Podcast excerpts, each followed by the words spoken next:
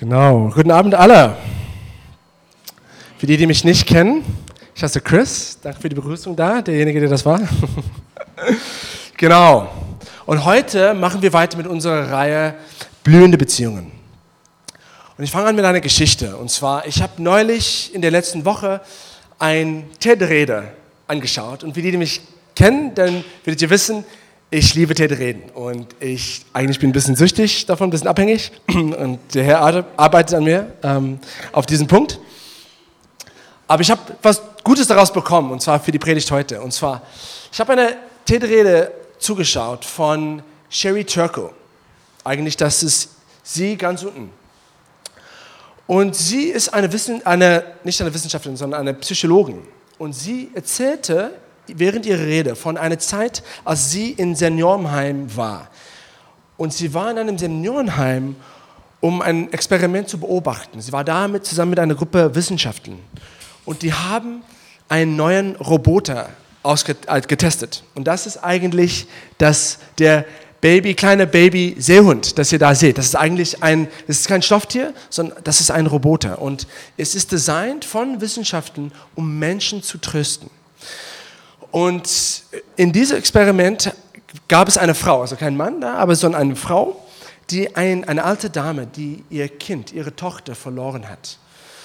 Und sie gab ihr, die Wissenschaftler gab ihr den Roboter und die hat den kleinen Babyseehund in den Arm genommen und hat einfach ihr Herz ausgeschüttet und all ihre Sorgen, all ihre Gedanken, all ihre Gefühle diesem Roboter erzählt während der Roboter mit großen Augen zuschaute und beruhigende Klänge machte und hat sie getröstet. Und die Wissenschaftler fanden es toll. Aber Sherry Turkle, der bis zu dem Zeitpunkt ein, ein großer Freund war von der Technologie, war eigentlich in diesem Moment tief beunruhigt. Und sie sagte, es war komisch zu beobachten, zuzuschauen, während eine, ein Mensch, eine Dame, ihr Herz ausgeschüttet hat zu einem Roboter, der nichts davon verstehen konnte, gar nichts. Und sie hat ihm alles erzählt, aber es, es, es hat selber nichts davon bekommen. Und was noch komischer war, ist, dass es ein Kreis von Menschen um sie herum gab, in dem Moment, die sie trösten hätten können, die Wissenschaftler, aber die haben diese äußerst menschliche Verantwortung, andere zu trösten. Haben sie das einem Roboter gegeben? Und wir schauen jetzt einen, kurzen Clip aus diesem Video jetzt an, wo sie weiter darüber redet.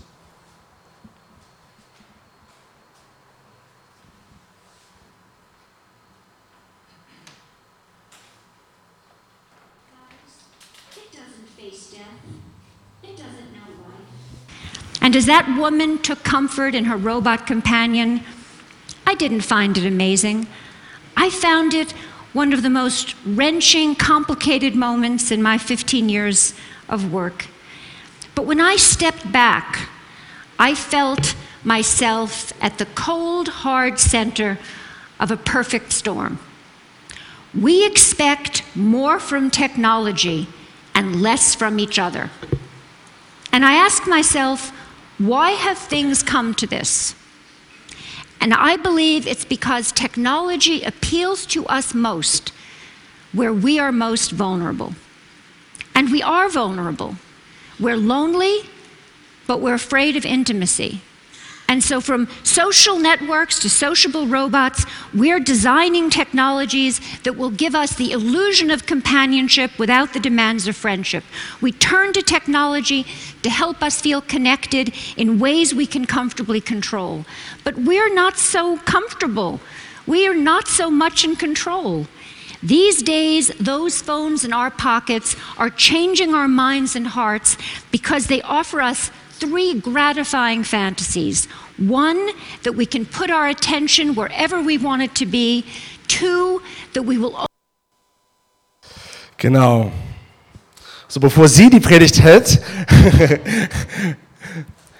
rede ich einfach weiter. Also nicht, mich nicht so miss zu, kein Missverständnis hier äh, zu verbreiten. Ich bin ein Freund von Technologie. Aber ich finde trotzdem, die Fragen, die sie hier in den Raum wirft, sind sehr gute Fragen. Und auch die Punkte, die sie sagt. Und sie sagte, wir sind einsam, aber als Menschen hatten wir trotzdem Angst vor der Intimität. Und deswegen ist es uns lieber, dass wir so eine künstliche Community entwickeln, künstliche Begleitung oder künstliche Gemeinschaft durch Sozialmedien, durch, durch sogar durch Robotern, ohne dass wir uns befreunden mit der Forderungen einer, einer wahren Freundschaft. Und genau, sie sagt, also wir wollen als Menschen Kameradschaft einfach, einfach und schnell machen. Aber wir, dabei verlieren wir was ganz Großes und das ist die Ansprüche von realer Gemeinschaft. Und deswegen befinden wir uns in einer Situation, wo die Gemeinschaft, die wir, uns, die wir entwickeln unter uns, ist oberflächlich und wir bleiben immer noch einfach einsam.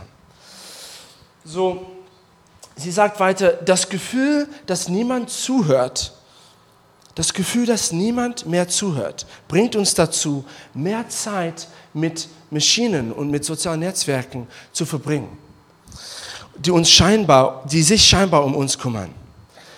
Haben wir so sehr das Vertrauen darin verloren, dass wir füreinander da sein werden? Stellt sie die Frage. Finde ich eine sehr gute Frage.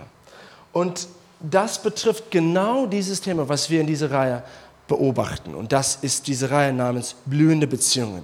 Also wir untersuchen die Frage, wie sehen reale Beziehungen aus? Was ist reale Gemeinschaft? Gibt es Weisheit, die uns helfen kann, um bessere Beziehungen aufzubauen? Aber wir müssen verstehen, Leben ist Beziehung. Das Leben besteht aus Beziehung. Erstmal und allererstmal die Beziehung zu Gott. Gott ist unser Fundament. Ohne die Beziehung zu Gott führen wir eine innerliche Leere. Wir sind innerlich irgendwie verloren, weil Gott unser Schöpfer ist, unser Vater ist. Und es ist die Beziehung erstmal zu ihm, die das Fundament ist für das Leben. Aber dann gibt es auch Beziehungen untereinander. Familie. Du bist in der Familie groß geworden. Es gibt Freundschaften. Es gibt Beziehungen an der Arbeit, es gibt Beziehungen an der Uni, es gibt Beziehungen innerhalb der Gemeinde, außerhalb der Gemeinde. Das Leben ist Beziehung. Und in dieser Reihe wollen wir das betrachten und die Frage stellen, was wird uns dazu führen, dass Beziehungen unter uns und auch hier in dieser Stadt und auch zwischen uns und Gott aufblühen? Und die Antwort, die wir gesehen haben in den letzten Wochen, ist lieber. Oder genauer gesagt, ausgedrückte Liebe. Was wir in dieser Reihe den Segen nennen, den Segen. Wir reden über den Segen. Den Segen, wenn ich jemanden segne, wenn ich, wenn ich einen Segen von Gott bekomme, ist es ausgedrückte Liebe von Gott und ich gebe das einfach weiter. Ich habe dich lieb. Das ist ein Segen. Genau, und letzte Woche haben wir die fünf Bestandteile des Segens angeschaut. Wer kann sich daran erinnern? Ja? Philipp, genau, sehr gut. Also wenn, man, wenn du jemanden segnen willst, dann gibt es, es ist nicht die einzige Art, aber es gibt so fünf Bestandteile, die wir letzte Woche angeschaut haben. Zum Beispiel bedeutsame Berührung oder dass es eine ge gesprochene Botschaft ist, dass wir den hohen Wert dieser Person zusprechen, dass wir ein Bild ihrer besonderen Zukunft malen und dass wir auch kommunizieren eine Hingabe, um diese Zukunft, die wir gerade gemalt haben, zusammen ihnen zu helfen, diese Zukunft zu verwirklichen. Das sind so fünf Bestandteile eines Segens. Aber was passiert, wenn wir keinen Segen bekommen haben? Dann erleben wir das Gegenteil von dem Segen. Und das Gegenteil von einem Segen ist ein Fluch. Ist ein Fluch. Ein Mangel an Liebe kann dazu führen, kann funktionieren wie ein Fluch über unser Leben, der funktioniert wie so eine dunkle Wolke über uns, ein Mangel an Liebe.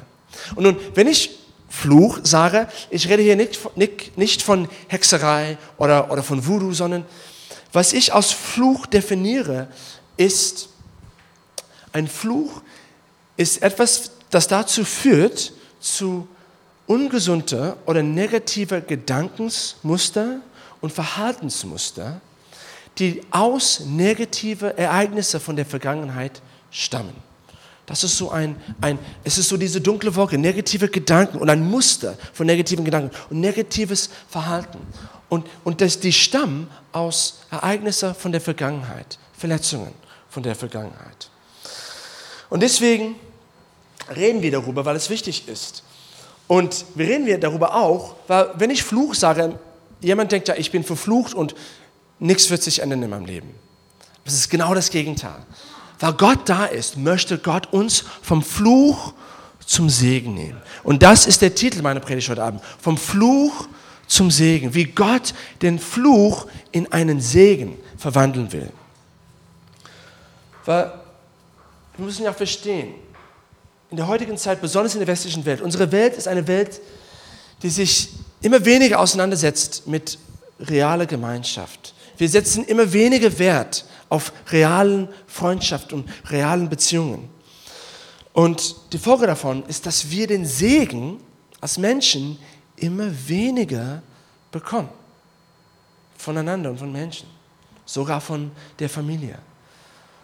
Und das führt dazu, dass wir leiden unter den Folgen davon und den Konsequenzen davon.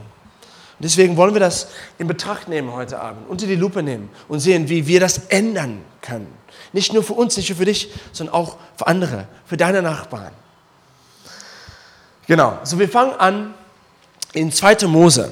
2. Mose 20, Vers 5 bis 6. Und ich habe das nicht auf der Leinwand, aber ihr könnt mitfolgen in euren Bibeln, wenn, wenn ihr eine Bibel dabei habt. Eigentlich letzte Woche wurde mir gesagt, dass ich die falsche, ich, ich so mich vertippt habe bei der Bibelstelle. Ich habe so dritte Mose gesagt, falls du dich immer noch nicht die richtige Stelle gefunden hast. Es war nicht dritte Mose 6, es war vierte Mose 6. Und äh, die liebe Tabir eigentlich hat das herausgefunden, weil sie ihre Bibel ausgenommen hat, also während der Predigt. Und das hat mich sehr beeindruckt.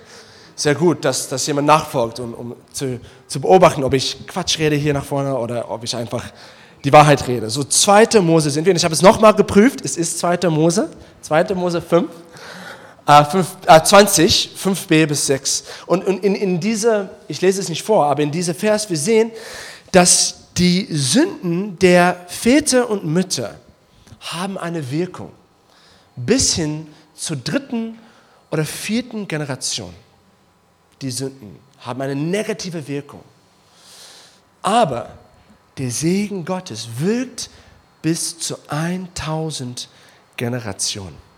Und das ist genau Gottes Absicht. Er will den Fluch mit dem Segen ersetzen.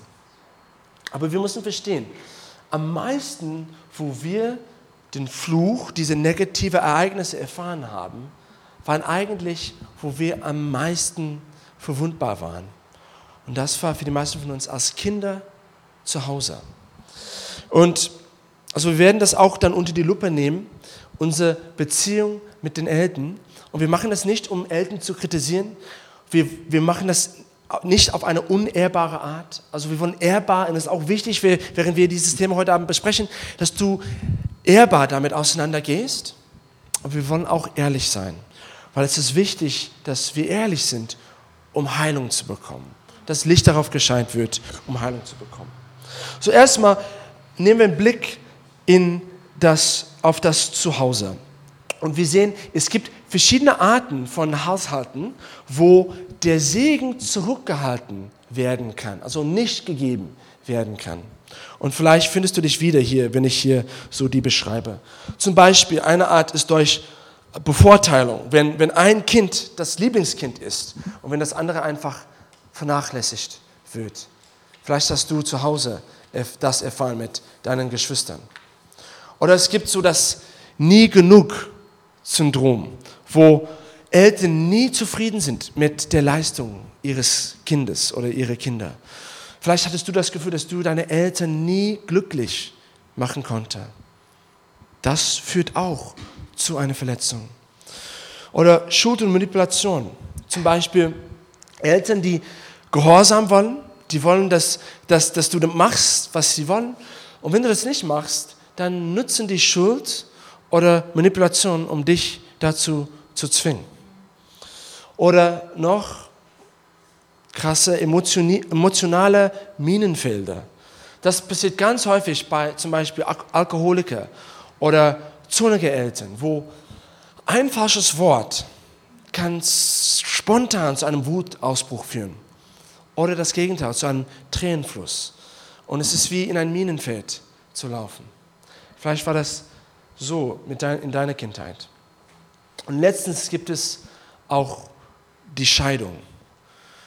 Scheidung hat enorme große Auswirkungen auf Kinder. Kinder fühlen sich oft verantwortlich dafür, obwohl das gar nicht der Fall ist. Oder die fühlen auch verlassen von einem Elternteil oder von beiden. So, vielleicht bist du in solch einem Haushalt aufgewachsen. Und wenn das der Fall ist, dann kann es auch der Fall sein, dass es zu folgenden Folgen oder folgenden Konsequenzen geführt hat. Äh, solche Haus Haushalten produzieren die folgenden Arten von Menschen. Erstmal gibt es die Vampire. Die Vampire, so ähm, genau wie dieser Typ da. Vampire, ich meine nicht wortwörtlich Vampire, Leute, also keine Angst.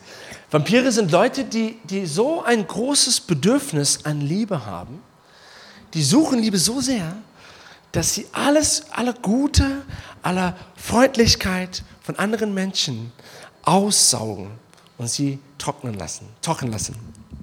Also das sind Vampire. Oder es gibt auch die Zerbrochenen. Und leider habe ich keine andere Bilder äh, mehr. Ich dachte aber, dass er hübsch, hübsch genug ist für, für, für die anderen Beispiele. Sieht er zerbrochen aus? Nee, glaube ich nicht. Die Zerbrochenen es kann auch dazu führen, dass, dass, dass Menschen so zerbrochen sind innerlich, dass sie gar nicht mehr aus sich rauskommen, dass sie isoliert sind. Solche Menschen kämpfen auch oft mit Depressionen. Und der nahe Verwandte davon ist der Eiskönig oder die Eiskönigin.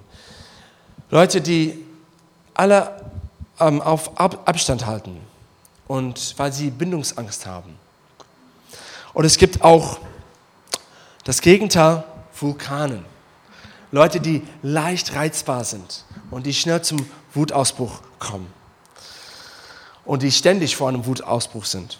Es gibt auch Wettbewerber, ich bin so in diese Richtung, also Leute, die konkurrieren mit, mit allen, weil bei ihnen zu Hause gab es irgendwie das, das Gefühl oder es wurde ihnen mitgeteilt, dass du nur den Segen bekommst, wenn du Nummer eins bist, wenn du das schaffst, wenn du Erfolg hast. Und deswegen wollen sie Erfolg haben und konkurrieren mit allen anderen, also konkurrierende oder Wettbewerber. Und dann letztens die Süchtigen. Das ist so das klassische Beispiel. Ein Mangel an Liebe führt dazu, dass du Liebe an den falschen Orten suchst. Und nicht nur so die Klischees, so wie Alkohol und Drogen, sondern es gibt andere Süchte, so wie Essen oder Shoppen oder sozialen Netzwerken oder Spiele. Wir müssen auch darauf achten. So, die sind alle Beispiele von Folgen eines Fluches, also negative Gedankensmuster, negative Verhaltensmuster. Und wie gesagt, das ist so der Fluch. Und der Fluch ist aber auch real. Es, es kann geistig sein, aber es kann auch geistlich sein. Es gibt eine geistliche Welt. Es gibt Engel und Dämonen. Und es kann dazu führen, wenn du lang, so lange in einer bestimmten Gedankensmuster oder Verhaltensmuster bleibst, drinnen bleibst, es kann dazu führen, nach einer langen Zeit oder nach einer gewissen Zeit, dass du eine Tür aufmachst für dämonischen Einfluss. Weil Jesus redet davon in, in Johannes 10, Vers 10. Er redet von der Teufel und er sagt, der Feind ist nur dazu gekommen, um zu klauen und zu zerstören. Und Dämonen lieben jede Gelegenheit auszunutzen, um uns zu unterdrücken. Und solche Ereignisse, solche Verwundungen, Verletzungen ähm, geben ihnen optimale Gelegenheiten dafür. So, Dämonen lieben uns, uns runterzutragen und sogar durch dämonischen Einfluss, wir können, wir können uns befinden in einem dunklen Kreis von Gefangenschaft. Vielleicht hast du das schon mal gehabt, ständig den, die gleichen Gedanken. Und immer eine Art von Situation ist, ist dann produziert, die, die gleichen Gedanken immer wieder. Oder, oder eine gleiche, das, immer das gleiche Verhaltensmuster. Und du kannst nicht daraus. Es kann auch der Fall sein, dass das nicht nur geistig ist, sondern auch geistlich. Und wenn ich das sage, dann denken viele, ja, aber was, was für eine Hoffnung habe ich? Und die gute Nachricht ist, sei es dämonisch oder nicht, Gottes Wille mit dir ist, dass er dich von dem Fluch freisetzen wird. Er will, er will den Fluch in einen Segen verwandeln. So, wir wenden uns zu 5. Mose 23, Vers 5. Immer noch nicht auf der Leinwand, aber das kommt gleich. Das kommt gleich. 5. Mose 23, Vers 5. Das war eine Situation mit dem Volk Israel, wo die waren in der Wüste. Mose war immer noch der Leiter und die waren vor einem bestimmten Stadt und es gab einen König von dieser Stadt, so ein Herrscher dieser Stadt und er fühlte sich bedroht von den Israeliten. Und deswegen machte er Folgendes. Er hat einen Mann namens Bileam beauftragt, um das ganze Volk zu verfluchen. Er hat einen Mann beauftragt, um das ganze Volk Israel zu verfluchen, sodass sie keinen Erfolg erreichen würde in, in, als Nation. Aber Gott war mit dabei. Und wir lesen folgendes in 5. Mose. Der Herr, euer Gott, war jedoch nicht bereit, auf Bileam zu hören. Das war der Mann, der beauftragt war, die zu verfluchen. Er war nicht bereit, auf ihn zu hören. Er, Gott, verwandelte den Fluch in einen Segen, weil der Herr, euer Gott, euch liebt. Und das ist der Präzedenzfall. Ich habe vor ein paar Wochen darüber geredet. Der Präzedenzfall. Gott setzt da einen Präzedenzfall und er sagt, aufhören mit, mit, mit dem Fluch. Also ich will, dass der Fluch aufhört und das ersetzen mit dem Segen. Aber Gott hat es nicht nur in dieser Situation gemacht, sondern er ist auch weitergegangen. Und wir lesen das in Galater 3, Vers 13 bis 14. Gott ist einen Schritt weitergegangen. Gott hat seinen einzigen Sohn, Jesus, auf die Erde geschickt, um genau den Fluch in einen Segen zu verwandeln. Weil Jesus am Kreuz gestorben ist. Und dort hat er einen Austausch mit uns, einen Austausch mit dir gemacht. Er hat deine Sünden genommen und dir seine Gerechtigkeit zugeschrieben. Und er hat auch noch was gemacht. Er hat den Fluch genommen und dir Gottes Segen gegeben. Und das lesen wir aus Galater. Doch Christus hat uns vom Fluch des Gesetzes, das heißt vom Fluch der Sünde, gerettet. Die Sünden, mit denen du kämpfst, die Gedanken, mit denen du kämpfst, die Verhalten und, und, und die Taten, mit denen du kämpfst. Jesus hat dich davon befreit und von dem Fluch davon befreit. Am Kreuz nahm er den Fluch auf sich. Denn es in der Schrift heißt, verflucht ist jeder, der an einem Holz hängt. Und das war Jesus am Kreuz. Durch die Tat von Jesus Christus hat Gott allen Völkern den Segen geschenkt, den er Abraham zugesagt hatte. So empfangen wir den Heiligen Geist durch den Glauben, wie Gott es versprochen hat. Leute, das ist wunderbar. Das ist die gute Nachricht. Also wir bekommen einen Segen von Gott, ohne dass wir etwas dafür machen. Eigentlich, wir haben das Gegenteil gemacht. Wir haben Taten getan und Gedanken gedacht, die zum Fluch führen. Also wir haben das verdient. Und was sagt Gott? Was macht Gott? Gott dreht das um und Gott schenkt uns seinen Segen. Es ist wunderbar. Und er schenkt uns nicht nur das Segen des, den Segen des Kreuzes, das mit der Vergangenheit, ähm, das, das unsere Probleme der Vergangenheit auseinandersetzt, sondern er schenkt uns auch, wie wir da lesen, den Heiligen Geist. Und der Heilige Geist ist bezogen auf unsere Zukunft, weil der Heilige Geist es liebt, uns zu helfen, in unserer Zukunft erfolgreich zu sein. Wenn du das Opfer von Jesus am Kreuz persönlich für dich annimmst und wenn du das noch nicht gemacht hast, ich kann das nur empfehlen. Du kannst das heute Abend machen. Jesus einfach in dein Herz einladen, den Segen von ihm bekommen, um aufhören mit einem Leben, das dem Fluch ausgeliefert ist. Du kannst das machen. Und wenn du das machst, kommt der Heilige Geist und er lebt in dir. Und er hilft dir weiterhin in Segen zu wandeln, in gesunden Gedanken und Beziehungsmustern und, und Verhaltensmustern zu wandeln, das zu Segen führt, in Liebe zu wandeln. Dich zu stärken, sodass du immer nach vorne gehst und nicht wieder, nie wieder nach hinten. So, Johannes 1, Vers 16. Immer und immer wieder haben wir den Reichtum seines Segens empfangen. Gott sagt, es hört jetzt damit auf. Jetzt ist genug mit dem Fluch, jetzt ist die Zeit für den Segen. Und was zeigt uns das? Das zeigt uns, dass Gott gut ist. Leute, wir müssen verstehen, dass die ganze Geschichte mit dem Kreuz zeigt uns hauptsächlich eine Sache. Gott ist gut und sein Herz dir gegenüber ist ein Herz voller Segen. Voller Segen.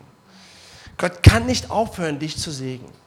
Und wenn ich rede von Segen, ich, es beinhaltet auch materiellen Sachen, aber hauptsächlich es beinhaltet die Liebe des Vaters. Ich habe heute einen Artikel gelesen darüber, wie es gibt einen bestimmten Niveau von Finanzen. Wissenschaftler haben studieren, die haben gezeigt, wo wenn man mehr und reicher und reicher wird, es führt nicht zu mehr und mehr Glücklichkeit. Also Glücklichkeit besteht nicht darin, nicht nur darin, Geld zu bekommen, gut zu verdienen. Hauptsächlich, auch zeigen Wissenschaften, es geht um Beziehungen. Und die Nummer eins Beziehung ist die Beziehung zu Gott. Und die Liebe Gottes zu erfahren, das ist der größte Segen, den du je bekommen könntest. Und es fängt damit an. Vielleicht bist du hier schon gläubig an Gott, aber vielleicht hast du noch nie eine Erfahrung mit der Liebe des Vaters bekommen. Das wünsche ich mir für dich. Das wünsche ich mir für uns alle. So, wir müssen verstehen, durch das Kreuz bietet Jesus dir ein neues Leben an. Frei von der Kraft des Fluchs, frei von deiner Vergangenheit, frei, egal was in deiner Kindheit passiert ist, in deiner Familie, in der Schule, wo auch immer. Das ist egal wegen dem Kreuz. Du darfst jetzt neu anfangen, ein Leben voller Liebe zu leben und auch Liebe weiterzugeben. Genau. So, in einer Welt, die so schwach ist gegenüber Beziehungen in der heutigen Welt, in einer Welt, wo zum Beispiel die Beziehung zu Gott gar nicht geachtet wird und wo auch immer weniger geachtet wird auf Beziehungen zu Menschen, wo wir trotz unserer Einsamkeit immer noch Angst vor Intimität haben und uns fern davon halten. In, in einer Welt, wo wir künstliche Community konstruieren, ohne die Forderungen und Ansprüche von einer realen Gemeinschaft und deswegen ohne die Belohnungen und das Reichtum realer Beziehungen, in solch einer Welt die Frage ist, wie verwandeln wir den Fluch zum Segen?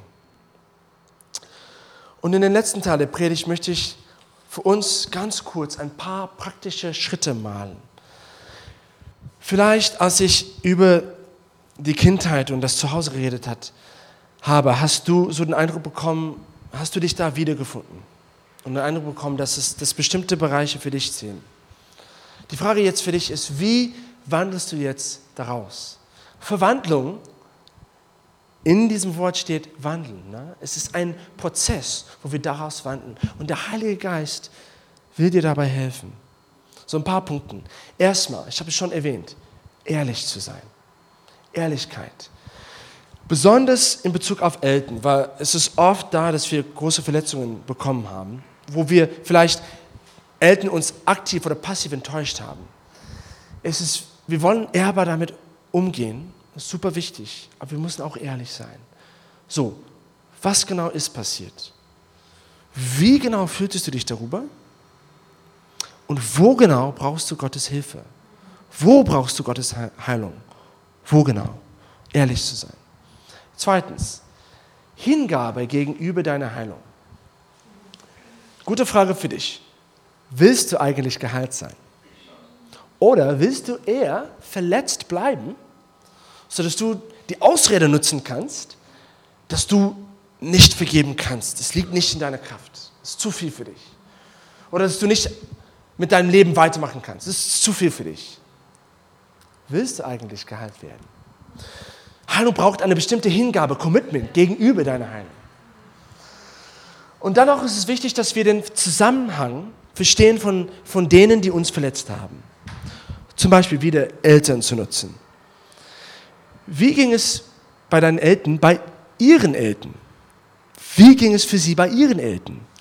Was für Verletzungen haben sie erfahren, dass sie vielleicht teilweise noch nicht komplett bewältigt haben? Den Zusammenhang zu verstehen von denen, die uns verletzt haben, hilft uns groß, um Verständnis zu entwickeln und das Verständnis hilft uns, zu vergeben. Und das ist der nächste Schritt, vergeben.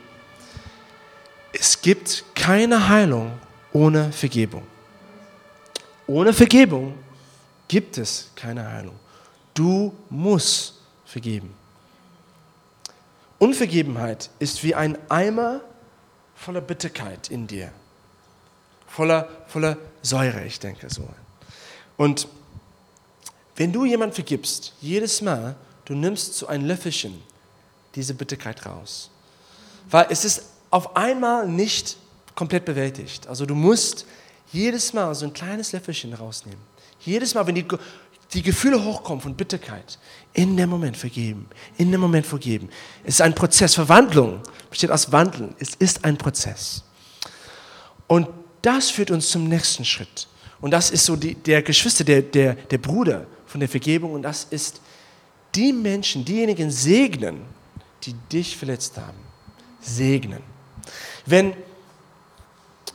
wenn Vergebung uns, wenn, wenn Bitterkeit ein Klippenrand ist, eine Klippe, Vergebung hält uns davor, über das Klippenrand zu springen. Ne? Vergebung hält uns davor, in, voll in die Bitterkeit zu springen. Aber segnen, den Menschen, die Menschen zu segnen, die dich verletzt haben, ist wie ein, funktioniert wie eine Schnur, die dich weg vom Klippenrand zieht, genau in die andere Richtung, weit weg von Bitterkeit. Das hilft dir so sehr. Und ich rede von Segnen, ich rede nicht, du, das heißt nicht, dass man wortwörtlich auf die Person zugehen muss, um die zu segnen, sondern man kann das auch in deinen, du kannst auch in deinen Gedanken, in deinen Gefühlen einfach segnen. Gott, ich segne diese Person, ich segne sie. In Römer 12, Vers 14, wir sind befohlen, segnet eure Verfolger, wünscht ihnen Gutes und verflucht sie nicht. Wie oft habe ich Menschen verflucht in meinen Gedanken? Gewünscht, dass es ihnen nicht gut geht. Wir können das umändern. Genau. Und dann, so wichtig, ich habe schon darüber geredet, der Wahrheit des Vaters zu begegnen. Der Wahrheit des Vaters zu begegnen. Warum rede ich über Wahrheit?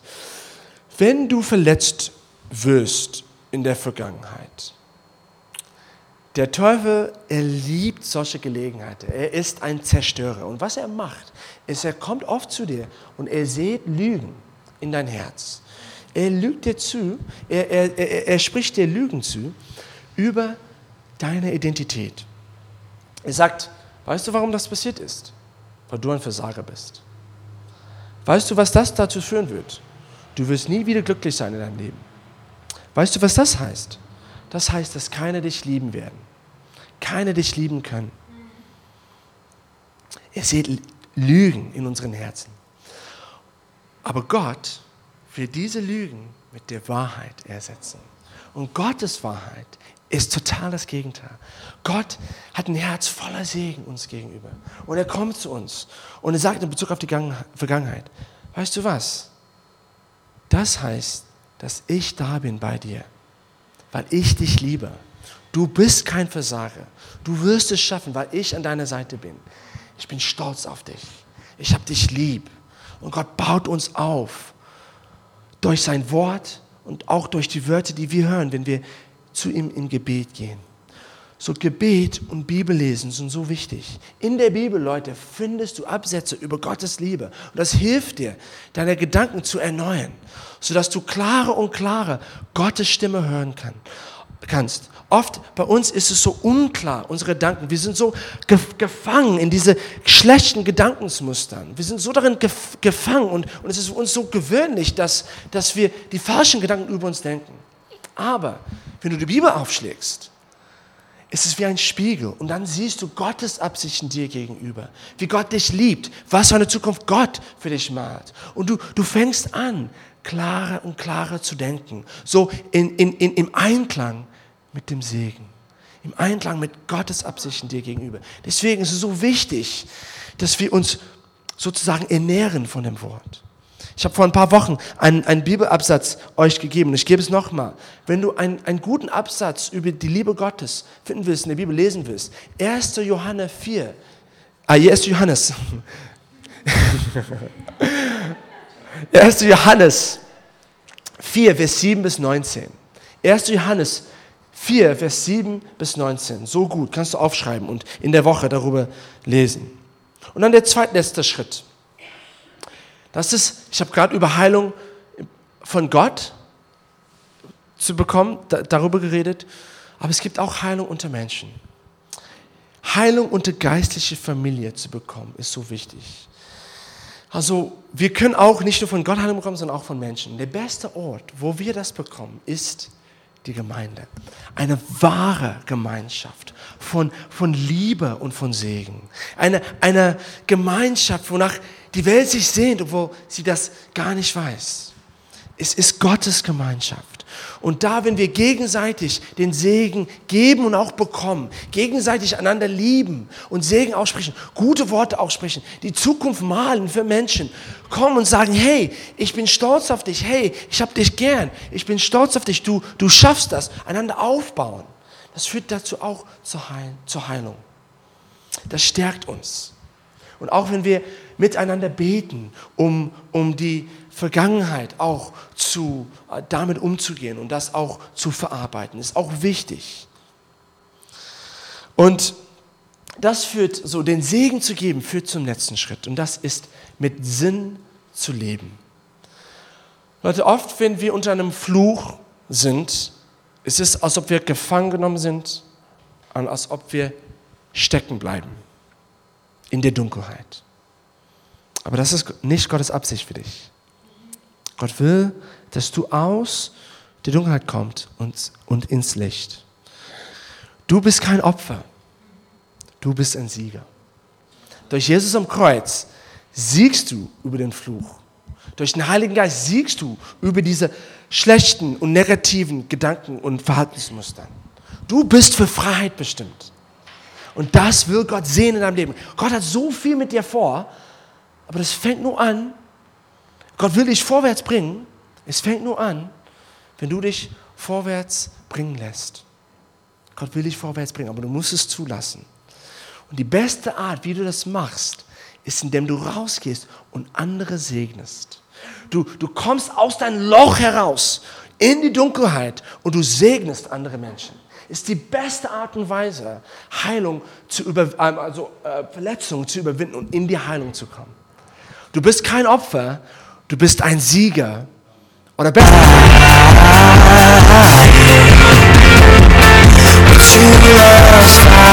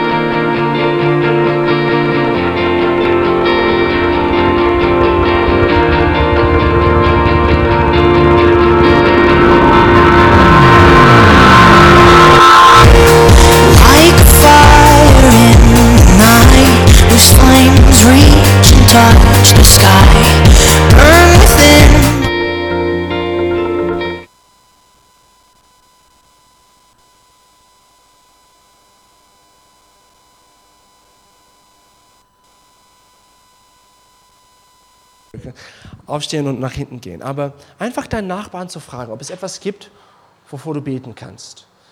Für Heilung. So, ob Gott seine Heilung, seine Wahrheit sprechen kann in deine Vergangenheit. So, wir schließen jetzt mit, der, ähm, mit dem Gottesdienst. Wir werden auch Gebet vorne haben, für die, die das wollen. Aber erstmal nimm einen Moment, so dreh dich an deinen Nachbarn und fragen, ob es etwas gibt, wofür du für, für er oder sie beten kannst. Weil wir wollen als Gemeinde auch diese Gelegenheiten geben, auch füreinander zu beten und auch Heilung zu bekommen. So lass uns das machen.